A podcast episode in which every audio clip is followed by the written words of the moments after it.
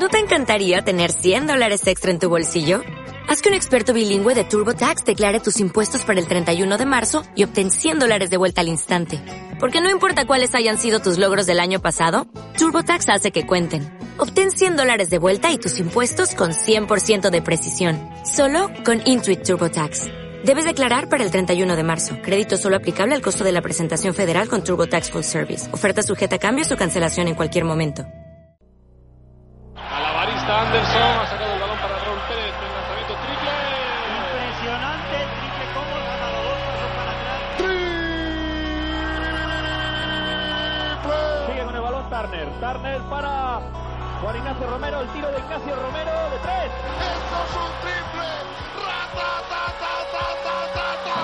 Pelota para Turner, sigue Turner, lanza, anota. Sensacional.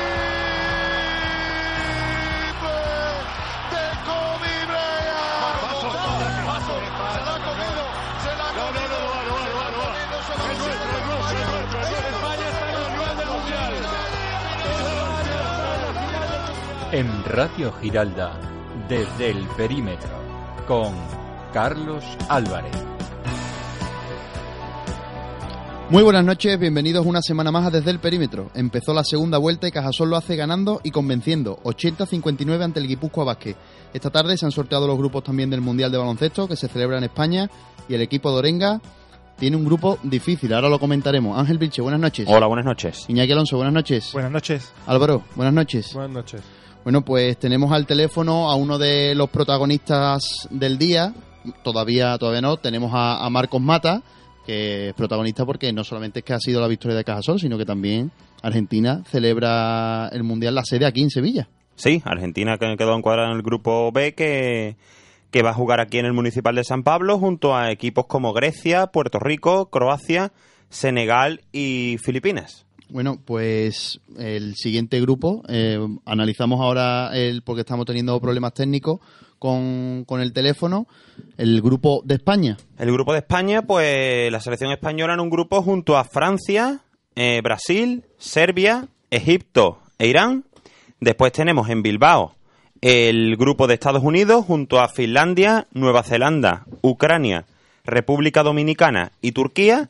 Y en Gran Canaria, en el nuevo, en el nuevo pabellón que se está terminando de construir, estará Lituania junto a Angola, Corea, Eslovenia, México y Australia. Antes de analizar el grupo un poquito mientras intentamos recuperar a Mata, increíble el pabellón de Gran Canaria. La, obra Está muy, muy chulo, ¿eh? ¿Te refieres a la foto que hemos visto impresionante, Sí, la- la las pruebas de, de- luces? de las pruebas de luces. Tiene un colorido, faltaba todavía por todo lo que es instalar el parque y demás. Creo que se estrena ante el Barcelona el 20 y algo de, de, de abril. Pero la verdad es que bastante, bastante bien.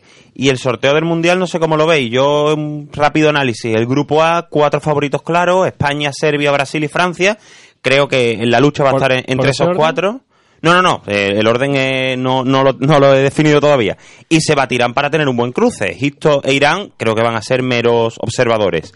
En el grupo B mm, hay también cuatro equipos bastante destacados, como son Argentina, Croacia, Puerto Rico y Grecia, que no deberían tener problemas tampoco para clasificarse entre los cuatro primeros. Recordemos que de los seis componentes de cada grupo clasifican los cuatro mejores. Y después Senegal y Filipinas yo creo que lo van a tener eh, bastante difícil. Bueno, el, de momento no tenemos a Marcos Mata, vamos a seguir intentándolo. España, el grupo, eh, la sede de España, es decir, Granada. Mm, ¿Cómo lo veis? El grupo. el grupo, lo, lo acabamos de comentar, eh, favoritos, cuatro favoritos muy claros y, y después Egipto e Irán van a ser observadores. En el grupo C creo que va a ser bastante fácil para Estados Unidos, pero es un grupo bastante interesante, quitando a los norteamericanos.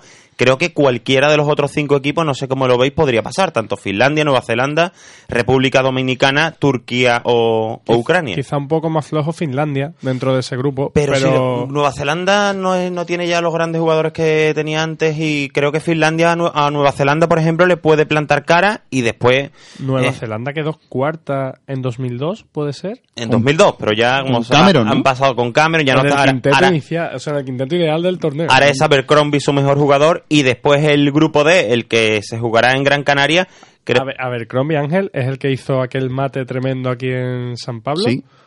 Ese mate no se me va a olvidar a mí en la Sí, sí, sí, sí. A ver, Crombie. En el grupo de Lituania y Eslovenia, creo que deben ser los claros dominadores del grupo, pero las otras dos plazas pueden estar bastante abiertas. Angola, Corea, México y Australia. Cuatro equipos que en los que puede pasar casi cualquier cosa. México hizo un fantástico torneo de he la... puesto por México, de hecho. Por México, fantástico torneo América de, fue increíble. de, las, de las Américas. Entrenado por un español. un español, Sergio Valde, Valdeomillo, que ha hecho un trabajo espectacular. Australia, pues tiene, si va con sus mejores jugadores, creo que si no, salvo que me equivoque, creo que David Anderson puede ser su- uno de sus, sus puntales. Hay que ver Bogut, que está ahora a un nivel tremendo en la NBA. Yo a Australia bien, lo- bien vamos. de, bien de salud, que era lo que le ha impedido ir con la selección, a lo mejor se anima. Corea puede sacar el equipo, Corea y Angola en principio pueden estar un paso por debajo, pero bueno, creo que también está bastante, bastante abierto. Iñaki, te voy a preguntar, perdona, Ángel. Eh, la sede de Sevilla, hemos visto que ha tocado Argentina. Buena oportunidad para ver buen baloncesto, ¿no? Porque el grupo es interesante. Yo, yo creo que sí. Bueno, tengo. A mí me habría gustado que los rivales de España hubiesen venido a Sevilla. Poniendo. Vamos, me hubiese encantado que hubiese venido Si hay que elegir, ¿no? Si hay que elegir. Sí, hombre, si, hubi- si hay que elegir, me hubiese quedado con el grupo de España. Pero un buen grupo. Yo tengo especialmente ilusión por ver si Daniel Santiago finalmente juega.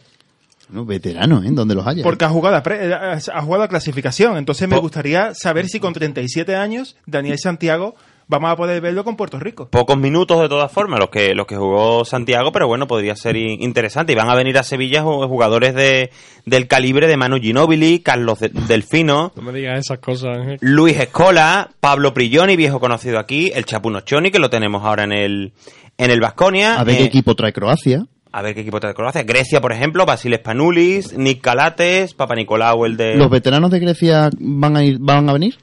Spanulis, por ejemplo, ¿te refieres? Manoli o- Diamantidi, Papalucas. Mm, Yo, O- o Papa- ya- Papaluca no lo sé. Big Sofo debería de, debería venir también. Eh, de todas formas, estamos hablando a bastante, a bastante tiempo vista.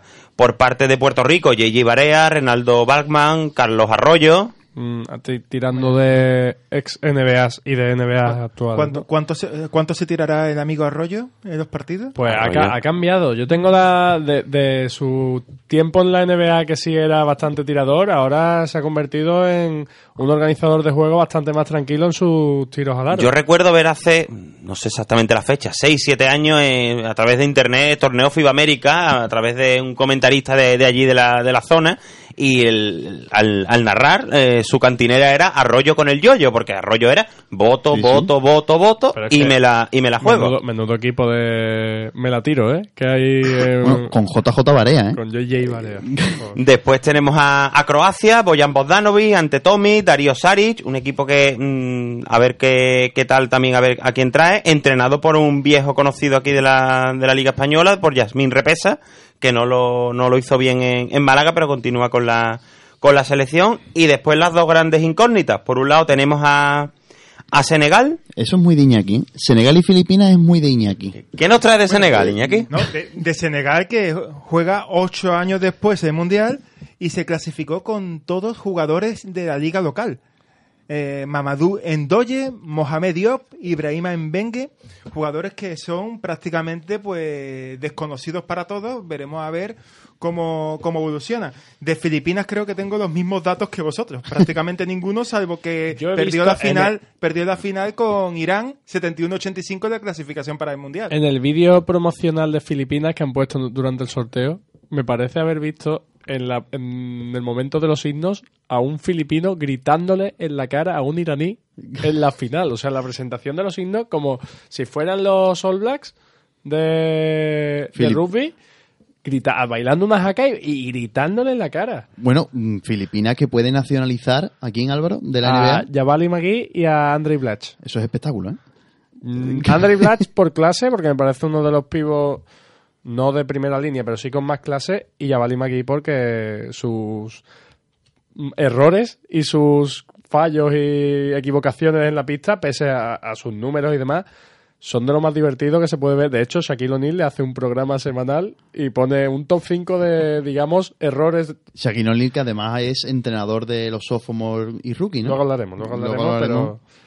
Pero bueno, sí, es- se nos ha caído directamente el plan A, porque de momento Marcos Mata. Estamos teniendo problemas para, para, localizarlo. con, con él. Y el plan B es Mundo Vázquez, que además tenemos aquí un programa magnífico. De Filipinas. Lleva desde 1978 sin, sin participar. Y van a nacionalizar a dos. Bueno, pretenden nacionalizar a un americano, no. Sí, a, No. a Blanche y a, y a McGee. Aquí. Pueden, Magui. pueden nacionalizar a uno de los. a pueden Bueno, nacionalizar. a los dos, pero puedes jugar Pero puedes uno. Nacionalizar, ahí pueden nacionalizar a quien quieras, pero solo puede, Bueno, ten- puede per- jugar. perdemos las esperanzas, lógicamente, hablando de nacionalizaciones con, con la de España y Vaca Mirotic, ¿no? Yo creo que sí, a las fechas que estamos, no creo yo que la FIBA vaya, vaya a cambiar y vaya a permitir que haya en este plazo, por muchos buenos contactos que, por muchos buenos contactos que tenga Pepe Saez, no creo yo que vayamos a, vaya a conseguir eh, el objetivo que es tener a, lo- a los dos. Y, y Vaca, ¿no? Vendría, ¿no? Yo ¿O creo- veis que Mirotic... Depende de dónde llegue. Yo creo, yo creo que Ibaka, ¿eh? Si está bien físicamente, Yo me Depende de dónde lleguen los mi- Thunder. Mirotic le ha hecho más de un feo a la, a la federación, que no, no está muy contenta con la Sí, la sobre todo con el último Eurobasket, ¿no? El último y también en el anterior, en la anterior convocatoria, eh, por lo visto rechazó ir de invitado a la, para que hiciera grupo, le, propusiese- le propusieron ir de invitado ese, ese verano a la concentración y también lo rechazó. Pues está Marcos Mata al teléfono. Buenas noches. Hola, buenas noches, ¿cómo andan? Bien, Marcos, ¿qué tal? ¿Cómo conoces el sorteo del Mundial? Eh, sí, me enteré, me enteré ahí cómo es el grupo y que, que bueno, que Argentina juega acá en Sevilla. ¿Contento entonces? Sí, obvio. Después de hacer un buen torneo en las Américas en, en el pasado 2013, ¿te ves dentro de la selección este verano? Ojalá que sí. Ganas tengo, así que bueno, después eso se verá. Volvemos a la liga, Cajasol ahora mismo en puesto de playoff. ¿Cómo ves el techo de este equipo? La verdad que, que bueno, después del último partido uno siempre tiene eh, buena esperanza, así que creo que va mejorando mucho el equipo, así que tratar de seguir así para ver hasta dónde podemos llegar al final de la temporada.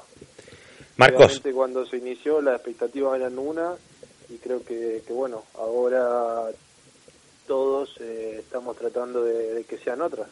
Marcos, te vemos jugando algunas veces de alero, otras veces de, de cuatro, de, de ala pivot. Eh, ¿Cuál es la posición en la que te estás encontrando más, más cómodo en el equipo? Bueno, yo siempre jugué de alero.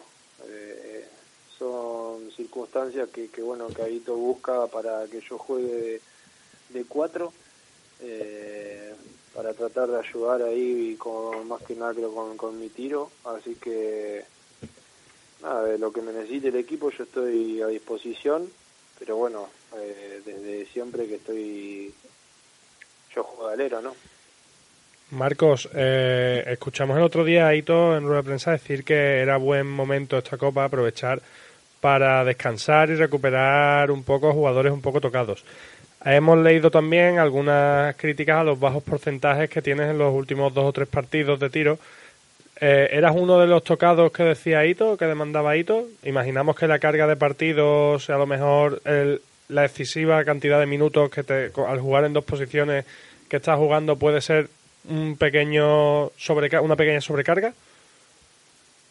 No, no, lo excesivo minuto no lo creo. Eh, por ahí creo que lo que le pasa a todo el mundo que tiene un, por ahí un pequeño bajón en algún momento porque bueno yo vengo desde tres meses antes de que empiece la liga jugando con la selección y bueno eh, hay un momento eh, por ahí en lo físico y eh, no ya el cuerpo está un poco cansado, pero nada más que eso. Eh, creo que él se refería a ese tema, no de los minutos que, que uno tenga en la liga, sino de lo que atrae desde antes. Marcos, una, una pregunta. Has comentado de un cambio de, de expectativas. ¿En la plantilla se está hablando de ya de playoff, de posibilidad de playoff? No, no, digamos, nosotros no hablamos nada, pero uno cuando eh, ve cómo se están dando las cosas, eh, creo que lo último que hay que esperar, lo último que hay que perder es la fe y la esperanza, ¿no? Sabemos que, que todavía falta mucho, pero que, obviamente vamos a hacer lo posible para ver si, si podemos llegar. Bueno, Marcos, una pregunta que hicimos al principio de temporada a los, los que llegaron nuevos. Eh, ¿Qué jugador de los que cuando has llegado aquí has visto la plantilla ya completa? ¿Qué jugador es el que más te ha sorprendido de la plantilla? Bueno, creo que los que más me sorprendieron, obviamente, Latavio William, Satoransky, Joan, eh, son jugadores que tienen, tienen mucha calidad y, que, lo hacen muy bien. Marco, eh, después de 10 años en- en Argentina, ¿cuál es el principal cambio que notas eh, de una liga a otra? ¿Cuál es la diferencia entre, entre lo que te encontrabas allí y lo que estás viendo ahora mismo en la, en la CB? Eh, yo siempre digo que por ahí el, la gente grande, hay mucha diferencia eh, con respecto a la- los pibos de allá. Eh, acá son, son mucho más eh, grande, mucho más atlético. Eh, es mucho más difícil entrar en bandeja o tirar tiros de ahí cortos sin que te esté molestando. Y después, bueno, la, la velocidad que se juega, ¿no? Se juega a un ritmo mucho más rápido. Ángel, en redes sociales. Pues nos pregunta desde Mar del Plata Bernardo Rolón de la crónica de la costa.com por si estás siguiendo, Marcos, la Liga Argentina y especialmente qué te, qué te está pareciendo, qué te parece Facundo Campaso. Y también nos pregunta si viste el último clásico Peñarol Quilmes. Ah, un saludo a Bernardo. Eh, no, bueno, el último clásico no, no, no lo vi, pero sí me enteré cómo, cómo se, se desarrolló el partido. Fue un partido parejo que ganó por tres Peñarol. Y bueno, y que Facundo ese partido creo que hizo 35 puntos, jugó bárbaro. La verdad que está teniendo un año tremendo, así que también creo que, que cada vez le queda menos tiempo en Argentina a él. Y a través también de, de Twitter, Víctor Fernández eh, te pregunta, Marcos, si estás contento con tu rendimiento en esta primera vuelta eh, en la ACB y se alegra porque te, te podamos volver a ver en, en San Pablo en este Mundial. Bueno, muchas gracias. Y, y estoy contento. eh, me gustaría eh, estar un poco mejor. No me siento lo que hablábamos antes, ¿no? No me siento del todo bien estos últimos partidos. Eh, creo que más allá de no haber entrado en la Copa, tenemos que mirar el lado positivo, que estos días, como decíamos, por ahí nos van a venir bien y renovar las fuerzas. Así que nada, estoy con mucha eh, esperanza y expectativa para lo que viene. ¿Cómo te estás aclimatando a Sevilla? ¿Te está gustando? Sí, sí, la verdad que, que es una ciudad muy linda. Eh, me gustaba más cuando hacía un poco más de calor, pero bueno. Te, vas, poco. te vas a hartar, te vas a hartar. De aquí a uno- un par de meses te vas a hartar de calor. Álvaro, la última que tenía de él, la, que- clásica. la clásica que le hacemos a todos. Sabemos que en Argentina se come muy bien, la carne en especial, pero aquí tenemos nuestra, nuestras especialidades también y a todo, a todo el que viene de Cajasol le preguntamos, a todo staff técnico incluido le preguntamos. Marcos, ¿Serranito, Salmorejo o San Jacobo? ¿Cómo, cómo? ¿Serranito? ¿Serranito, Salmorejo o San Jacobo? Uh, lo último no sé qué es. Uh, pues, que, te lo, que te lo explique alguien de la plantilla, pero entre Serranito y Salmorejo, Eh, serranito. El salmorejo mucho no me termina de convencer. pues tenemos Lo- uno más del Serranito. Lo que me han dicho, Marcos, que de postre el dulce de leche no te gusta nada, ¿verdad? Oh, sí, me encanta. Te, te alimentas casi a base de... En el equipo trato de meterle ahí dulce de leche, dulce de leche, así después me acompañan en algún postre. Ve- Vente un día por el estudio y compartimos un dulce de leche contigo. bueno, Muchas gracias, Marco, por, por entrar en desde el perímetro. bueno, muchas gracias a ustedes. Gracias también a, a Nacho Delgado, el jefe de prensa de Cajasol, por facilitarnos esta ayuda de última hora porque se había complicado un poquito el principio del programa. ¿eh, Las cosas de los móviles. Estamos haciendo ya un programa, una escaleta B sobre la marcha. Sí, sí, totalmente. Iñaki, es que son las cosas del directo, ¿no? Exactamente, yo por eso tenía preparado de Senegal, sabía que iba a caer. No, sí, además, yo, yo sé que tú ya me has pedido para septiembre que te quiere, tú quieres retransmitir el Senegal-Filipinas. Sí, sí, yo ya me lo Pues a la cola, ¿eh? A la cola, que estamos aquí varios que queremos... Yo Senegal quiero comentarlo, ¿eh? El Senegal-Filipinas, me- por favor, por pues- favor. que- Pues estamos cerca de, de superar esos 300 espectadores de, ¿de qué partido era? Un partido de Eurochallenge de Caja Solo, esta tarde lo comentaba yo en, en Twitter, que a ver si 300 espectadores. hubo en un partido de Eurochallenge de, O sea, de que había entre jugadores Si no- y mesa había más... Si no me equivoco, y aquí sí estoy tirando totalmente de memoria, entre el Prorretas, el Proteas, creo que se llamaba, popularmente se lo conocía en Sevilla como el Porretas de Chipre. Pero vamos, que, que el, el Portugal... ¿Contra quién jugó Portugal? ¿Quién más estaba en el europeo aquí en Sevilla? Portugal contra Croacia, ¿no? También. Croacia. Eso era paupérrimo la asistencia también, ¿eh? Que, me, que Cre- me gusta ese adjetivo, paupérrimo. Es que era increíble. Es que Creo- yo creo que... Yo creo, yo creo que en este mundial lo que tenemos que pensar que da lo mismo la entidad de los rivales que es un mundial de baloncesto. ¿Cuándo vamos a Hay ver un mundial de baloncesto? Hay que No, y aparte Pero- que podría haber sido el grupo peor, por ejemplo, a mí me gusta más el grupo que ha tocado aquí en Sevilla que el de Gran Canaria. Sí, me sí. gusta, sí, me sí. parece bastante más atractivo. Quitando el de España, que es mucho más El de, el de competitivo. España eh, tiene Eh. dos, dos equipos, el de España, que me hubieran encantado que estuvieran aquí en Sevilla, sobre todo Francia y Brasil, por ese Brasil-Argentina me hubiera gustado mucho, pero me parece un grupo bastante competitivo. Es tiempo de corbata. Buenas noches. Siempre me gustaron los jugadores argentinos. A su talento innato para desarrollar cualquier deporte hay que sumar una personalidad competitiva y ganadora necesaria en todos los equipos. Cancheros, como ellos mismos se describen, también son buenos psicólogos y tienen una labia capaz de aburrir a las moscas y adular al más pintado. Esta noche nos ha acompañado uno de esos argentinos, un jugador que llegó de puntillas a Sevilla y que poco a poco se está haciendo un hueco en el agrado de los aficionados. Un fichaje tan desconocido como necesario ante tanta chavalería e inexperiencia del plantel, aunque nuestro personaje solo tenga un par de abriles más que el resto. Qué bueno que por fin cruzó el charco y suerte que cayó de pie en el gélido San Pablo. Un ejemplo más de que la raza argentina es capaz de sobrevivir a todo tipo de situaciones. A mi bendición tardía de este fichaje solo me queda añadir, Marcos Mata, qué bueno que viniste. Buenas noches. Hola, soy Tomás Satoransky y escucho todos los lunes de 10 a 11 de la noche desde el perímetro, en Radio Giralda.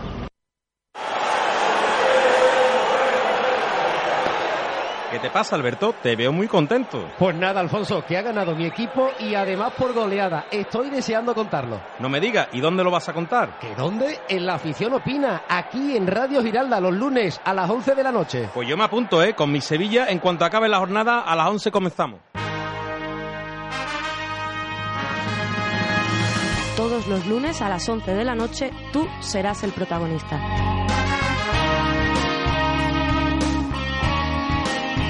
La afición opina.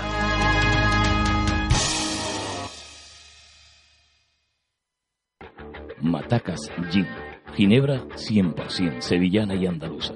Única y diferente. Matacas blanca, matacas naranja y matacas azul. Tres sabores distintos para los más exigentes. Ahora más matacas que nunca. Deja volar tu imaginación con Matacas Gin.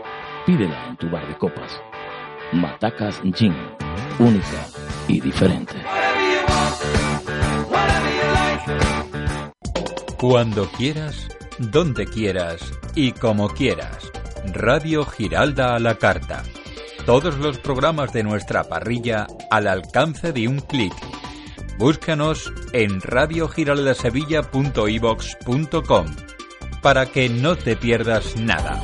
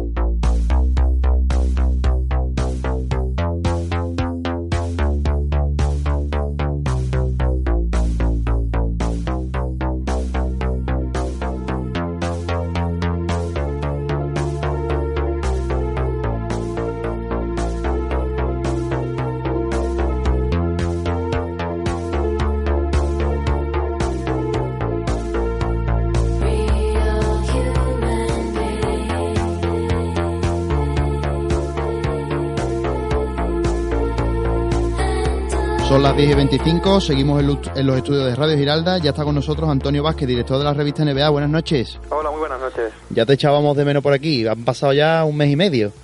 Sí, estaba. Los diversos compromisos, aparte de las Navidades, no me han permitido estar, pero bueno, ya estoy de vuelta. Se va acercando el All-Star. ¿Cómo ha quedado configurado el fin de semana de las estrellas? Bueno, ha quedado.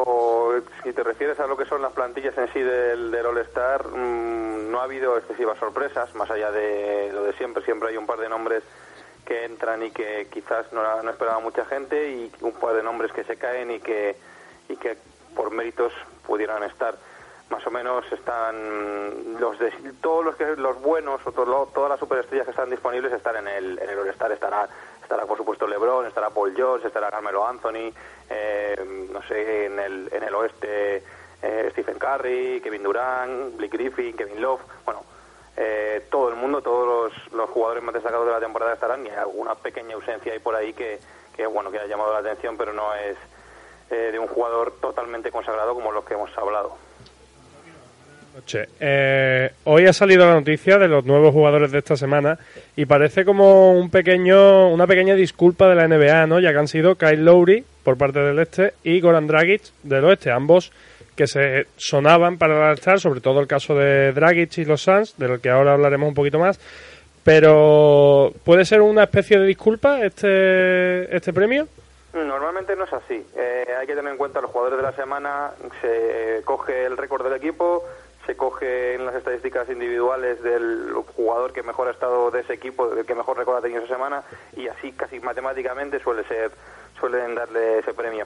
En el caso de, mm, de Lauri yo creo que no está porque está de Rosen y, los Raptors, a pesar de que no van mal, tienen un buen récord y están cuartos en el este o llevan mucho tiempo cuartos en el este, llevar dos jugadores de, de esa franquicia, pues tampoco mm, por su poder mediático o su poder de convocatoria no era lo más normal. Y en el caso de Dragic yo creo que va a acabar yendo porque porque Kobe Bryant no va a ir y hay que buscar otro otro base escolta para su posición y quizá Chris Paul tampoco esté. Así que prácticamente la presencia de Dragic, eh, aunque sea de rebote, va a estar está casi garantizada. Bueno, se hablaba en el oeste sobre todo con esa ausencia casi segura de Bryan y aunque Paul, Chris Paul quería jugar, se hablaban esos suplentes, Dragic y también de Marcus Cousins. Mm, de Marcus Cousins tienen un poco más de duda porque Anthony Davis también se ha estado barajando como un interior de los que faltaría casi seguro, sí, obviando a Tim Duncan que este año está un poquito por debajo.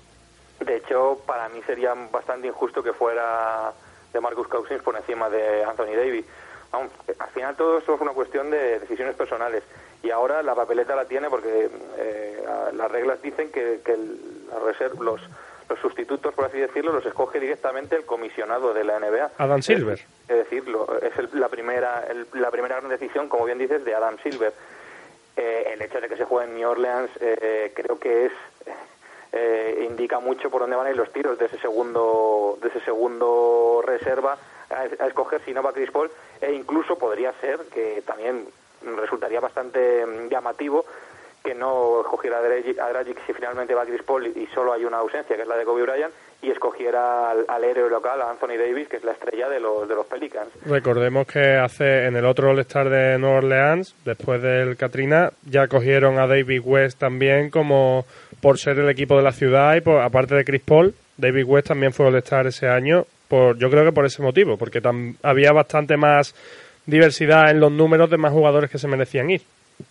Eso fue una, un- una operación evidente en un momento que la NBA aprovechó bien eh, para, para sacar pecho y decir aquí, estamos aquí, estamos en una ciudad que lo necesita y evidentemente pues intentaron eh, tener más tirón a nivel local.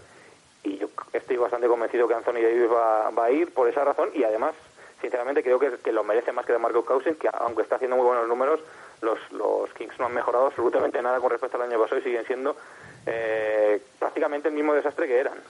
Pasamos del All-Star a, a la Liga. Esta mañana has publicado un tuit de la comparación de victorias, el porcentaje de victorias previsto en NBA con el porcentaje real. Y aquí voy a sacar pecho porque estamos hablando de, de mi equipo, que es Fenisan. Impresionante, ¿no?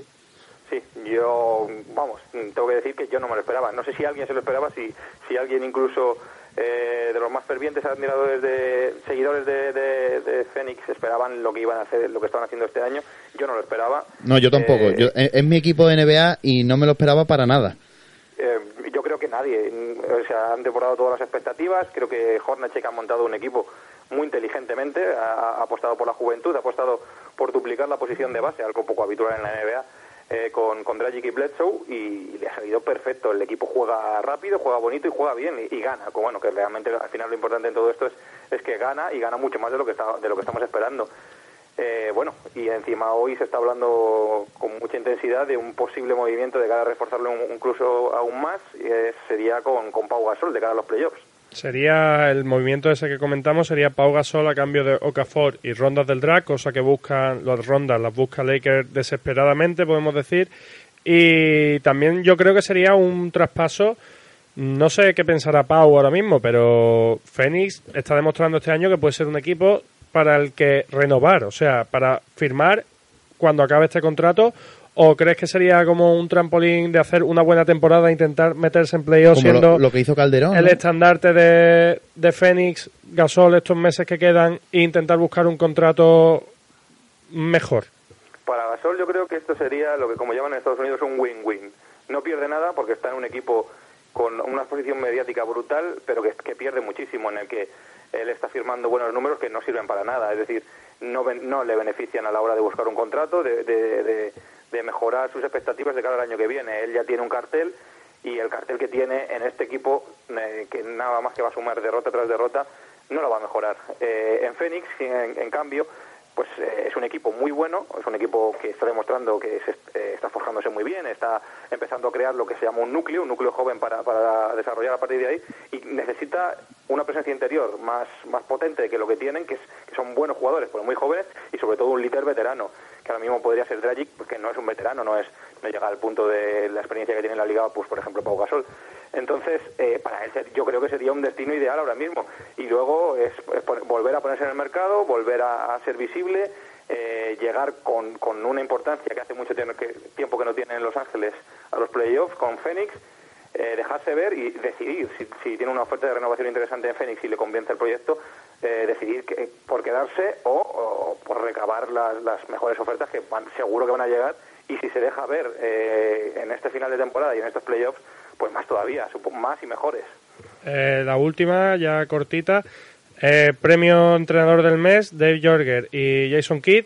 Sorprende un poco lo de Kidd porque imagino que serán los mismos criterios que para el jugador de la semana. Se coge al equipo con mejor récord en cada conferencia y se le da, pero el caso de Jason Kidd sorprende porque hace un mes, precisamente, estaba siendo el fiasco de la temporada y tampoco parece que haya hecho un cambio tan drástico en las rotaciones o en el esquema de juego de Brooklyn en este mes como para, para llevarse ese premio. No, pero gana. Esa es, esa es la gran diferencia. que ha sido el mejor equipo de, la liga en, en el mes de enero y, eh, está ganando y, ha conseguido, básicamente lo que ha conseguido recuperar lesionados y poner un poco en forma a gente pues como Kevin Garnett o, el propio Paul Pierce, que, o incluso Deron Williams que está volviendo poco a poco, que, que le está fallando. Uno de los grandes problemas de, de- de estos Nets pues evidentemente ha sido un problema de lesiones y de veteranía excesiva de, de muchos de sus jugadores, de la mayoría de los jugadores clave. La lesión, por ejemplo, de Brook López, eh, de que estaba siendo su mejor jugador. Bueno, eh, Kidd no está demostrando ser un maravilloso entrenador, pero su equipo eh, está ganando, está remontando. Y lo mismo que te he dicho antes, te, te, te digo ahora. Esto va normalmente va por matemático. Jason Kidd ha hecho, creo que ha sido un 11-1 o un 12-1 en, en enero y eh, por eso le han dado el premio al mejor entrenador del este, tan simple como eso. Antonio, pensando en, en este verano, ¿crees que las franquicias de la NBA pondrán muchos problemas a las grandes estrellas internacionales para participar en el mundo básquet de España? Eh, vamos a ver, pero lo más normal es que eh, a nivel estadounidense, sorprendentemente a nivel estadounidense normalmente nunca ponen pega. Es el resto de los equipos, los, los digamos los europeos, los que más eh, problemas suelen tener, sobre todo con, jugadores que tienen un compromiso férreo con la selección y van casi siempre pues tipo Gasol o Tony Parker. Pero bueno, al final esto es depende siempre de la entidad del jugador. Si el jugador es una superestrella, la franquicia le va a dejar ir porque porque sabe que el, que el poder lo tiene él sobre su mano. Y si es un jugador joven y si es un jugador eh, que no está totalmente consagrado, pues la franquicia puede presionar más. Evidentemente, yo creo que gente como Parker, eh, eh, aparte de todos los estadounidenses que ya han confirmado su, su presencia, como Kevin Durant o Kevin Love o Paul George, que, que ya han dicho que van a estar, no van a tener ningún tipo de problema. Ahora, pues supongo que si, si Claver contara para los Blazers y dijera que, que, que quiere ir, pues seguramente tendría muchos más problemas que los que puede tener Kevin Durant. Y para terminar el tema de estadounidense, hablando precisamente de la selección estadounidense, relevo generacional ya para porque sabemos que las Olimpiadas son lo que llaman a, lo- a las grandes estrellas. Este mundial puede servir para ver a Damian Lillard, por ejemplo, a Stephen Curry como relevo generacional para no las próximas Olimpiadas, sino ya las siguientes, para configurar un núcleo joven de cara a los próximos Juegos Olímpicos. La cosa es que la- el relevo generacional lo van haciendo poco a poco. Creo que el, que el plan que hicieron en su momento para, para recuperar un poco la dignidad y la supremacía a nivel nacional implica que, siempre estén hagan entrenamientos eh, en verano, cada verano, lleven a las estrellas consagradas y, y siempre vayan metiendo, pues poco a poco vayan renovando el núcleo. El hecho de que Kobe Bryant no vaya a estar, de que, de que se haya ido cayendo de ese núcleo que ha, que ha ganado que ha ganado todo en los últimos seis, ocho años hayan ido cayendo jugadores y se hayan ido incorporando otros nuevos, pues hace que, que- sí que vayamos a ver eh, a jugadores nuevos en el, en el mundo básquet, como ocurrió en el- hace cuatro años en Turquía, para que luego se incorporen al, digamos, al equipo A o al equipo totalmente de oro, que es el que va a los juegos. Esto lo, pongan, lo ponen en Estados Unidos en un segundo nivel, aunque no olvidemos que, que eso que estamos hablando de, de jugadores importantísimos, los que ya han confirmado su presencia, como, como Durán, como Love o como George, que son pues tres de los diez mejores, dos de ellos, eh, Durán y Love, ya, ya han, estado en el anterior ciclo de Mundial y de, y de Juegos Olímpicos. Así que veremos cambios, pero progresivos. No, no creo que haya una super revolución. Antonio, pues muchísimas gracias por entrar una semana más en Desde el Perímetro. Gracias a vosotros, aquí estoy para lo que necesitéis.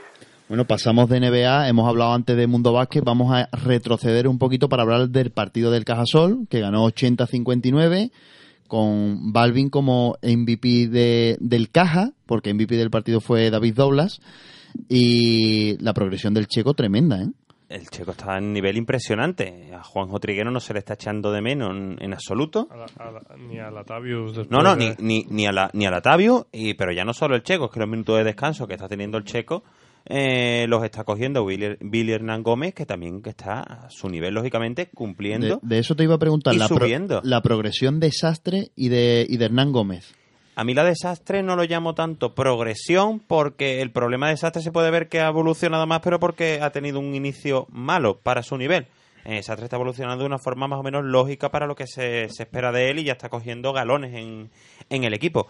Y Billy es que mm, a mí me dicen en, la, en pretemporada que Billy iba a plantar cara y iba a ser duro, aunque no consiguiese muchas veces el objetivo ni anotar en ataque, pero poner en, en dificultad atacando sobre David Dobla, que en alguna ocasión lo, lo hizo y me hubiera, me hubiera sorprendido. Está creciendo bastante, está además muy contento en la ciudad y, y esperemos que pueda seguir progresando en Sevilla por lo menos la próxima campaña. Álvaro, te voy a preguntar por dos nombres. Scott Benford, que lleva una racha de 2.13 o 2.14, si no me equivoco, y el de David Dobla. Un dato solo. David Dobla hace 29 de valoración en San Pablo el sábado y en la primera jornada de liga 26. 55 puntos de valoración al Cajasol en dos partidos. Un dato tremendo. Yo, vamos, la exhibición individual del otro día fue tremenda, incluso al final del partido cuando ya con 20 de diferencia estaba Cajasol rotando, también Guipúzcoa Vázquez rotando también y David Dobla seguía cogiendo rebotes, de hecho metió un 2 más 1 en la jugada a falta de 9 segundos que dijo luego, dijeron luego en rueda de prensa que era esa la jugada que querían hacer. Pero recuerdo un par de rebotes ofensivos con el partido ya perdido que no, no todos los jugadores se esfuerzan es un luchador. Para, para eso. Y el nombre de Scott Banford, mm, ahí todo confía en él. Sabe que este tipo de jugadores, lo mismo tiene un 2 de 14 que tiene un 10 de 14, te puede salvar mucho más de lo que te quita. Pero yo, y siguiendo mi discurso del sábado, el otro nombre que saco sobre la mesa es Joseph Franch. El, sub- Magnífico. el subidón de- defensivo y la magia que tiene que aporta Joseph Franch al juego de Cajasol, la organización, liberando a Satoraski de las labores de organización de juego y aportando libertad y creación para Sastre, para Benford incluso, que le proporciona tiros claros, me parece tremendo. Así como el rebote ofensivo de, por ejemplo, Porzingis el otro día hizo dos mates tras rebote ofensivo de, de un equipo joven que es lo que tiene que hacer, perseguir el balón siempre. No perder de vista el balón nunca, intentar sumar, en la- ya que tenemos malos porcentajes de tiro, pues vamos a sumar con los rebotes y ¿por qué no? Es algo además que hace muy bien por Zingel. Siempre acompañar los contraataques, cualquier balón que se quede por el aro se lo puede, puede coger el rebote. Y en el top 7 que está esta semana. En el top 7. Y sorprendentemente el gran 2 más 1 aro pasado de Joan Sastre no, No. está. Me, me ha sorprendido. Iñaki, ¿es circunstancial que el Cajasol vuelva otra vez a, a puestos de playoff?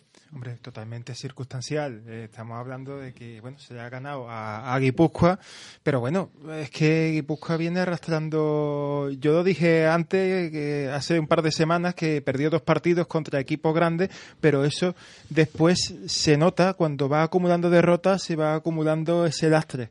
Y es lo que le está pasando a Guipúzcoa. Y Cajasol lo que tiene que ir aprovechando el partido a partido, y luego cuando queden cinco jornadas, si está a tiro o algo, pues Se da, la, se da la circunstancia que están ahora mismo metidos en playoff dos equipos que no van a ir a la Copa, como es Juventud y Cajasol, y que han salido de ellos dos equipos que sí estarán en, en Málaga. Muy, eh, eso es lo que ocurre por estar, ta- haber estado tan apretada la clasificación al final de la jornada. En Málaga, 17. eh, perdona, en Málaga estará desde el perímetro, ¿eh? En Málaga estaremos, en Málaga estaremos viviendo Hay la un corresponsal desde el perímetro que se llama Ángel Vilches que estará en Málaga. Allí estaremos, gracias también a la ACB, que ha tenido a bien concedernos la acreditación como, como medio de, para participar en la Copa, y allí estaremos viviéndola a partir del jueves. ¿Qué pasó el sábado? El sábado. En el partido, el una, dos curiosidades. Por primer, en primer lugar, Marcos Mata, se me ha olvidado preguntarlo, tuvo, salió a las, a las tantas de la noche de San Pablo porque no tenía control antidoping y le costó trabajo. Los Estaba vampiros, bebiendo ¿no? agua. Los vampiros. Y después se fue el GBC en, en autobús, que según tengo entendido iba directamente para el, el aeropuerto para coger el, el vuelo. Y de pronto salió eh, Miki, Miguel, Miki Motos, salió y se vio allí solo. Al parecer, eh, Miki Motos estaba en el control antidoping y ahora estaba llamando por teléfono, no se lo cogían, iba a, que- iba a intentar ¿Estaba- pedir un taxi. ya del vuelo?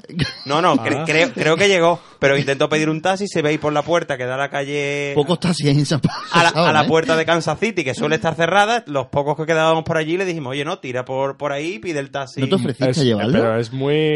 es- eso es muy de guion de solo en casa. Sí, sí. Pero es que en San Pablo, en San Pablo ocurren esas cosas. Y, de- y Sí, después de, de, Dita- de Dita que, después de Dita que tuvo el amigo Miquel Motos. No, Bueno, el- entre, entre Olaizola. Olaizola y Miquel Olaizola Moto. fue- ¿Tenemos el dato de la valoración de Olaizola al final? Bueno, Ángel, ¿lo peor fue no, Jason Robinson menos 9. Eh, yo creo que fue el gran problema de- del GBC, de San Sebastián. Eso y la lesión de Raulsinho Neto en el minuto 1. Minuto uno se, se dobló el tobillo, pero no, volvió a jugar, pero después más o menos lo pudo hacer casi sin problema. Pero Jason Robinson, que es el gran, la gran arma desde el perímetro eh, de- del GBC, eh, salía además de un proceso gripal, eh, fue dudo para el partido y no estuvo a su mejor nivel, ni muchísimo menos. Y es lo que ha hecho en falta. A, a ver, los datos. Olaizola menos 4 y Motos menos 3. Vaya. Y en los minutos también repartidos. Y el 10, menos 9 10, de 8. Robinson. Pues vamos a hacer una pausa breve y enseguida volvemos.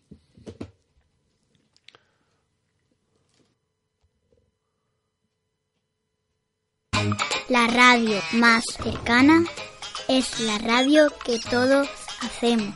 Radio Giralda.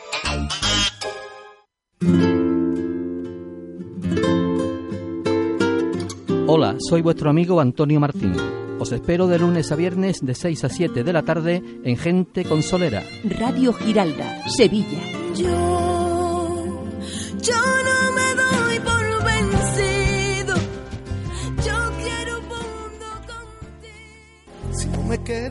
Vicente Delgado, sastre camisero en la calle Méndez Núñez 7.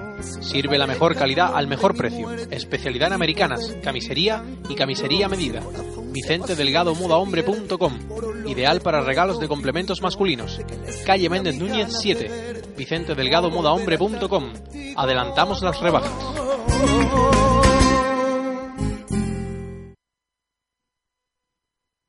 Radio Giralda es una radio que se llena cada día de música, de voces que nos cuentan lo que ocurre, de reportajes que nos hablan de temas que nos interesan, de entrevistas que nos desvelan las claves de nuestra actualidad más cercana, pero sobre todo y por encima de todo, Radio Giralda es una radio que se llena de ti.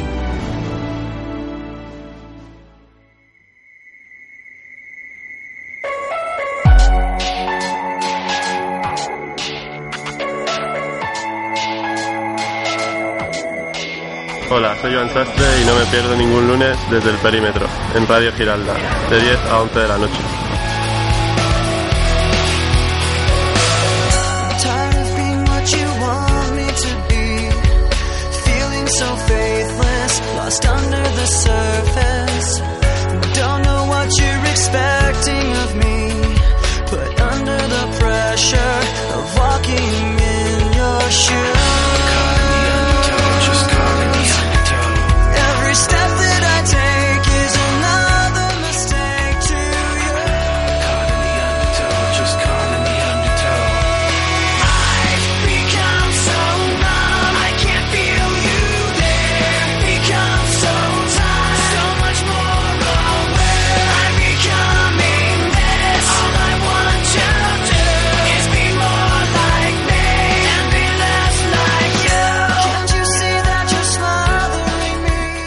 La semana pasada hablábamos de que había concluido la primera fase de la primera provincial. Nos vamos a Écija. Exacto, ha habido hubo parón este fin de semana para organizar un poco los grupos y comienza este, este fin de semana la, la fase de ascenso de a Primera Nacional y tenemos a, a José Jiménez de, de Écija Básquet. Muy buenas noches. ¿Qué tal? Buenas noches. Muy buenas, ¿cómo estamos? Eh, te quería te quería de que, de que empiece la semana ya para entrenar como hoy y ya de cara al fin de semana. eso porque empezáis fuerte con el Labradores, ¿no? Sí, la verdad que el inicio que tenemos es, es fuerte porque de los tres primeros partidos que tenemos son nos enfrentamos a, a el primero Labradores y después el segundo en casa también a Mercantil, Crosey y por medio tenemos a Cajasol, que, que la verdad que para mí ha sido la sorpresa de este, de este grupo único que se ha metido al final y, y creo que tenemos un inicio bastante duro. Sí. Eh, el Écija llega a la fase de ascenso con un poco de ventaja, con tres victorias y una derrota, al igual que Gine y Mercantil. ¿Cuál es el reto que os marcáis, ya que estáis en la fase de ascenso? ¿Pensáis, eh, ¿pensáis que tenéis opciones reales para, para llegar ahí arriba, de conseguir el ascenso? Pues bueno, digamos que nosotros el, el objetivo que nos plasmamos al, al principio de, de- del inicio de la temporada era el, intentar meternos entre los tres primeros del grupo para, para después estar disputando esta, este grupo único, ¿no? Creo que hemos conseguido ese, ese objetivo con, con creces y con nota y bueno, ya a partir de ahora, pues como se suele decir, ¿no? Soñar con lo que venga y no tenemos presión ninguna, conseguimos el objetivo que nos, que nos planteamos al principio de, de la temporada y bueno, creo que, que partido a partido podemos podemos hacer bastante daño y bueno, lo que venga pues será bienvenido. Además no va mal la racha, porque si, si no me equivoco creo que son nueve victorias seguidas. Así es, sí, porque, eh, perdimos el primer partido en Carmona, creo que fue, eh, como se suele decir, ¿no? pecamos de novato en la categoría, se nos fue el partido en, en nada, en dos minutos se nos escapó el partido, bueno, y la verdad que eso nos sirvió para que el equipo se diera cuenta de que variaba mucho la segunda provincial a la, a la primera provincial, ¿no? Porque es verdad que este equipo es, al completo nuevo en esta categoría, eh, para muchos de sus integrantes es el segundo año mm, que juegan federados y, bueno, creo que esa derrota nos sirvió para, darnos cuenta de dónde estábamos metidos, ¿no? Y a partir de ahí, pues mira, el trabajo que hemos hecho creo que ha sido inmejorable. Y ahora veréis un poquito más tranquilos porque parece que hace tres semanas hubo una serie de problemas fuera de la cancha, problemas económicos que estuvieron a un tris de dejaros sin, sin estancia de fase de ascenso. Sí, esos, ya, esos problemas están, están solucionados, la verdad, y ya cuanto menos se, se haga referencia a eso, mejor para nosotros, porque ya el equipo es verdad que ha pasado una semana bastante bastante complicada, sobre todo de incertidumbre, de, de cosas que se prometen que no llegan, y mira, al final eh, hemos tenido una empresa local que, que ha respondido a, Nevaluz, a ¿no? hacia los jugadores, y bueno, ya en esa, en esa parte pues estamos tranquilos. Nevaluz, ¿no? La, la empresa que, que se ha volcado. Sí, así es, esa es la empresa. eh, da la casualidad de que de, mm, uno de sus trabajadores y de sus integrantes de la empresa fue jugador nuestro el año pasado y mira, él se, se comprometió con nosotros, se, se informó, se, se preocupó por la situación que teníamos y al final, pues ya te digo, él se ha hecho cargo y, y ya los jugadores pues centrados en, en simplemente en lo que tienen que estar, que es jugar y no en otros temas. José, corrígeme si me equivoco. ¿Eres entrenador y jugador? Sí, yo Co- llevo dos años eh, de entrenador-jugador de este equipo, que la verdad que, que es un equipo bastante peculiar, porque eh, es un equipo, mm, yo no me cansaré de decirlo, es un equipo de amigos, no es una familia de amigos que se une para jugar sus ratitos al baloncesto y, y bueno, yo una vez que dejé de jugar en otros niveles me vine para EFIS a vivir y, se planteó el poder salir federado y ahí estamos, llevamos dos años en donde donde estamos federados y yo pues bueno, me hice cargo de, de la faceta técnica y bueno, la verdad que, que bien, porque estamos acostumbrados a, a esa situación, estamos bastante acostumbrados ya. Pues muchísimas gracias por entrar esta noche en Desde el Perímetro, José. Nada, muchas gracias a vosotros por, por hacerse eco también de, de los equipos fuera de, de la provincia y, y sobre todo por, por darnos esta oportunidad de conocer. Gracias a ti. Iñaki, seguimos con, con el baloncesto federado. Tenemos noticias además malas, ¿no? Sí, porque me, me siento un poco síndrome gafe, porque... Lo dijimos la semana pasada. La semana pasada hablé de que Morón era el único invicto junto al Real Madrid en las competiciones de federación y va y Morón pierde. Bueno. Y además pierde de, de manera contundente, eh, 76-99 ante Unicaja, un buen filial de Unicaja. Y aparte que en el propio, eh, la propia web de, de Morón eh, dicen que con total merecimiento esos 23 puntos de diferencia y que la diferencia fue el hambre que tenían los jugadores de Unicaja y el hambre que les faltaba a, a los de Morón. ¿Y en IMD? En IMD hay bastantes cosas curiosas. Para empezar, mm, Los detallitos que nos gustan siempre de toda la semana. Exactamente, exactamente. Yo creo que la mayoría se conoce un poco más o menos los resultados consultando la página web de CBANRES. M- Eh. man- magnífica web de referencia para el baloncesto del IMD. Vaya spam. Ah, no, no, hay que decirlo, no, todo hay que decirlo. es He tardado todo el 18 mu- programas en soltarlo. no, todo el mundo acude a, al blog de Anres para, para De eso. hecho, se montan debates en su blog, en su chat de la derecha de que el club no se hace responsable según pone arriba. Exactamente, porque uno de los debates era sobre uno de los grandes equipos de primera, el Golf Fitness Artillero de Turruñuelo. Toda la semana sale este nombre. Toda la semana. Sale todas las semanas porque es que eh, el partido que, que disputó este fin de semana lo ganó por un punto a los Palacios, pero es que lo ganó con un 2 más 1 de Valdivieso, faltando apenas es que segundos. Yo, yo pitaba en la pista de al lado, yo no pude ver nada del partido, pero lo que sí vi fue a Valdivieso calen- calentando y es un espectáculo. Es que es tremendo. Un, do- un, un 2 más 1 al final, ganan 37-36. y- Está ganando los partidos apuradillo Turruñuelo. Sí, pero, pero bueno, Pero bueno, la, clase, la que tiene pues eh, demuestra los minutos finales. Eh, Eso, eso está claro. Y después ¿Siguen, siguen los mismos invictos de que la semana pasada. sigue lo mismo invisto, los hombres, los hombres de Alberto arrasando, arrasando, que le ganaron esta vez a, a Papachanca. Lemon también ganando, en fin, eh, está la dinámica de, de, la, De la fa- romperse, de romperse de ya. la final, de la Final Four de- del año pasado, pues prácticamente repetirse. Un saludo desde aquí al, al gran Isaac Alonso que se confesó eh, oyente del programa el sábado en Mar de Plata. Y además lo escuchas justo después del entrenamiento de Papachanca, que, que son los lunes. Y después hay un partido de, de segunda, Castalla-Dábrova, que... Castalla, que es el equipo, equipo hay que de- recordar, de Fili y de Esteban. Fili, Esteban. Exactamente.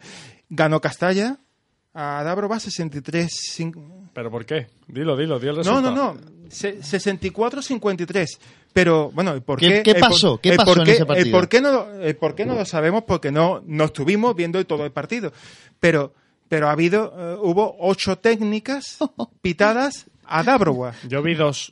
Yo vi dos que eran técnicas. Y luego, en los últimos tres minutos, creo, le pitaron cuatro técnicas más. Esto es récord IMD. O sea, Mano- yo- mano floja del árbitro, Eh, ¿no? Dabrowga, mm, yo las veces que le he pitado, he de reconocer que le he pitado técnica. Alguna, a- de hecho, al capitán le pité dos una vez.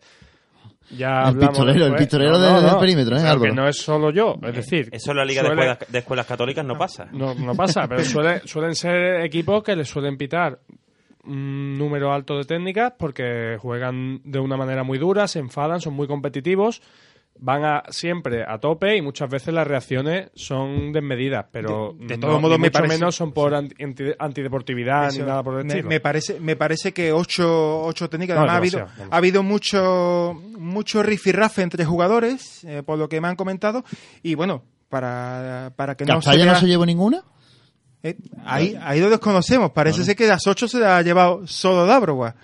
Eh, pero aparte, mm, desde Dabrova nos transmiten que firmaron el acta bajo protesta y van a intentar hablar con el IMD para que el árbitro que despitó el encuentro no le vuelva a pitar. Yo lo veo una medida, una medida acertada para evitar roces futuros. Y ha pasado, ¿eh? ha pasado. Ese, ese tipo de circunstancias ha pasado. Firmar bajo acta para no pedir a ese árbitro más y ese árbitro, lógicamente, no ha vuelto a pitar. Pero vamos, para, para que no llegue a mayores, Yo hay básicamente. que decir que yo lo- las dos técnicas que vi en persona, si eran bajo reglamento, si era técnica, porque eran protestas muy airadas y demás. También hay que decir que le pitaron las cuatro técnicas seguidas al final cuando iban cuatro arriba. Es decir, fue Sí. una, un re- se revirtió la situación en el marcador por esas cuatro técnicas. Tuvieran bien o mal pitadas, no lo sé. Sé que eran cuatro puntos de arriba y cambiaron el, el signo del partido. Hoy no hay Kini Vázquez, pero sí tenemos, porque ha finalizado el mes de enero, la Supermanager, Ángel. Sí, eh, finalizó la competición en el mes de enero. Se tienen en cuenta la jornada desde la decimocuarta hasta la decimoséptima. Y en nuestra liga privada, eh, el ganador es Cristonio, de aquí de Sevilla, con su equipo cristal, que ha obtenido 750,6 puntos.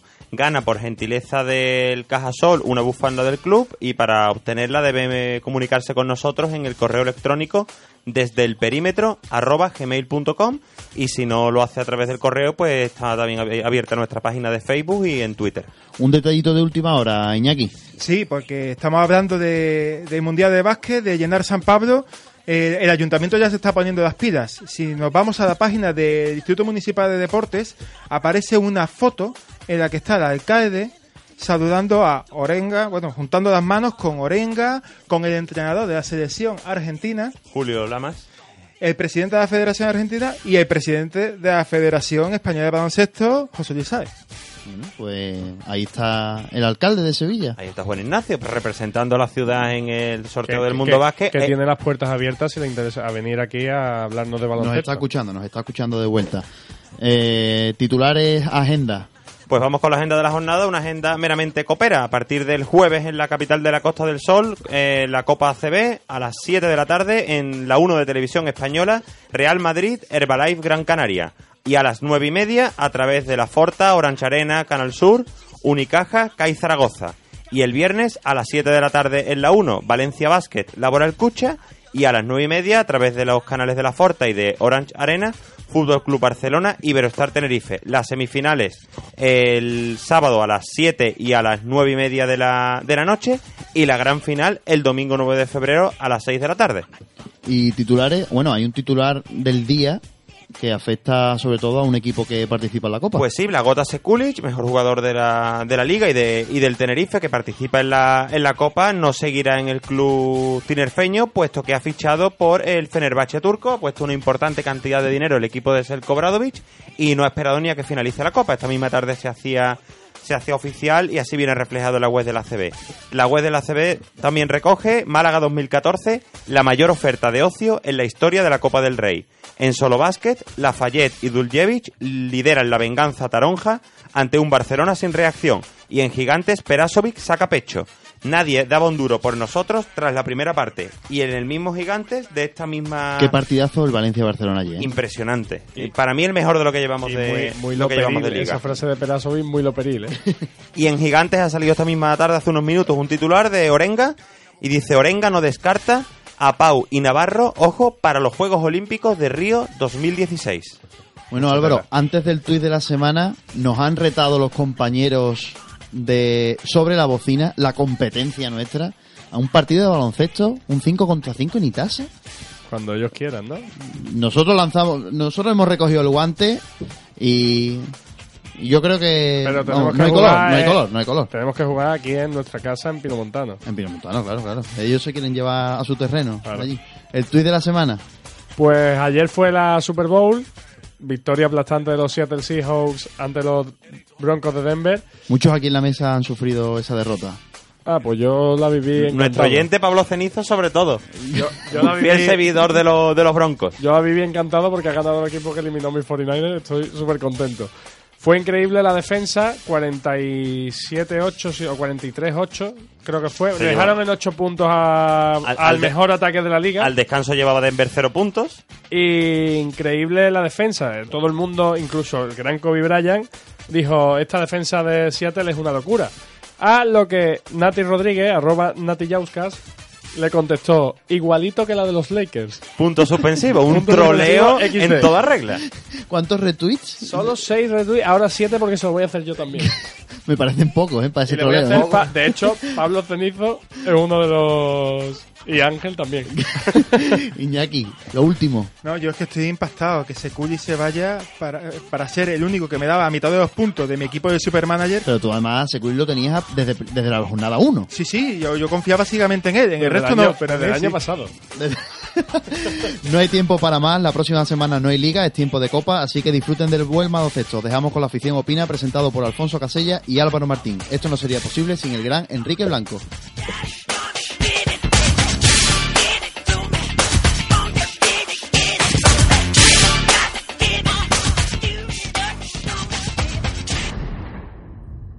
Como nuevo cliente de Western Union, puedes disfrutar de una tarifa de envío de 0 dólares en tu primera transferencia internacional de dinero en línea. Envía dinero a los tuyos en casa de manera rápida, fácil y conveniente. Visita westernunion.com o descarga nuestra app hoy mismo y tu primera tarifa de envío corre por nuestra cuenta. Aplican ganancias por cambio de moneda. No disponible para tarjetas de crédito y envíos a Cuba. Servicios proporcionados por Western Union Financial Services Inc. NMLS 906983 o Western Union International Services LLS NMLS 906985.